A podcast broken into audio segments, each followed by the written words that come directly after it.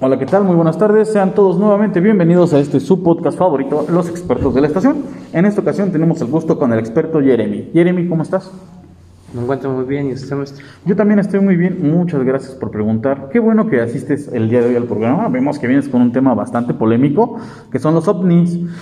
Para que la audiencia sepa de qué vamos a hablarles, este, quisieras comentar qué es un ovni, qué significa. Un ovni es un objeto volador no identificado. Objeto volador no identificado. Significa que entonces ovni es una palabra que contiene pues las abreviaturas, ¿no? En este caso, la O de objeto, la V de volador, la N de no y la I de identificado. Es decir, que no identificamos pues este objeto que vuela, ¿no?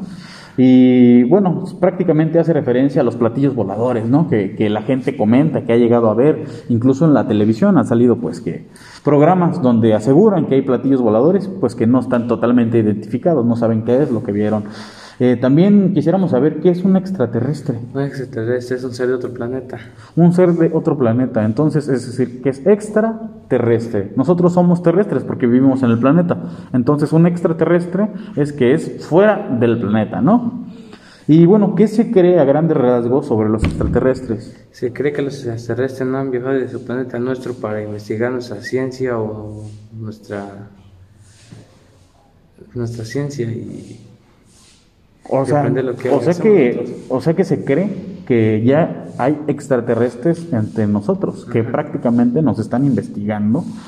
Pues yo creo que esto, pues en primera me da miedo, ¿no? O sea, a mí, en lo personal, como que sí digo, oye, o sea, imagínate que el vecino es extraterrestre, ¿no? O que alguien, un jefe directo, sea extraterrestre. ¿Cómo lo podríamos saber? Yo creo que es algo, es algo, pues, eh, como te lo digo, es algo que me da terror, que yo creo que a más personas le incluso le causarían miedo.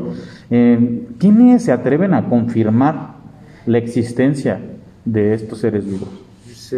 los científicos creen, ah, creen que han visto muchos avistamientos por ahí o los habitantes de una zona se cree que también ha visto mucho muchos avistamientos, que han visto muchas naves no identificadas que viajan a una gran velocidad y que no los han podido identificar muy bien.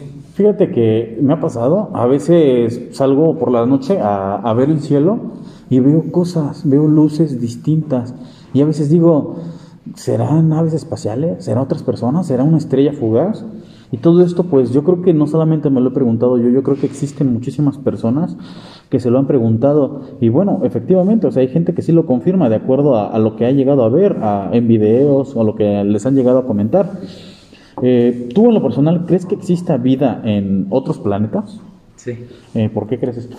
Porque se han, se han hecho historias de los antepasados que que han viajado a su como hacia su pueblo este a sus planetas. ajá su, al planeta en Egipto o sea, que hay un en Egipto un faraón se cree que era un extraterrestre que lo habían desterrado de su planeta por no y por qué creían eso porque se han visto pinturas y retratos donde se donde dibujaron una nave espacial donde unos sujetos de blanco se los llevaban de sus naves a otro.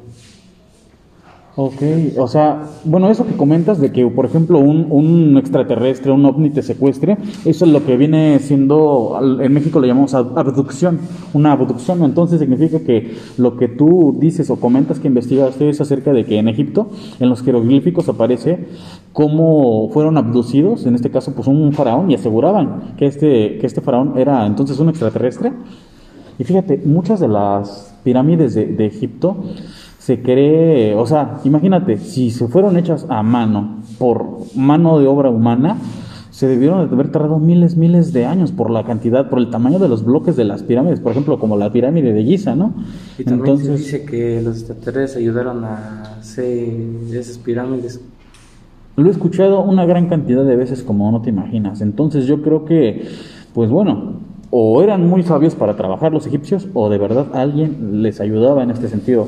Eh, en lo personal, eh, ¿qué, ¿qué, opinas acerca de las evidencias que dicen los expertos que tienen? Opino que aseguren haberlos visto, que mm, digan lo que lo cierto, que no inventen cosas de si no pasó o algo. Claro, exactamente, porque pues de repente los demás pues somos muy propensos a ver información falsa, entonces hay que investigar, hay que investigar más. Ya para finalizar, no sé si quieras aconsejarle algo a la audiencia acerca de estos temas. Algo que les quieras decir. Se cree, bueno, ahorita se dice que en una cueva en, en Veracruz, este, hay una cueva con símbolos esa, extraterrestres y también hay, hay hay signos y o sea hay, hay símbolos hay símbolos que hacen referencia de que existió algo. Y códigos que no se han podido identificar todavía y, y, los habitantes de esa zona aseguran haber visto unos platillos voladores que se un ovni que se acerca a esa zona.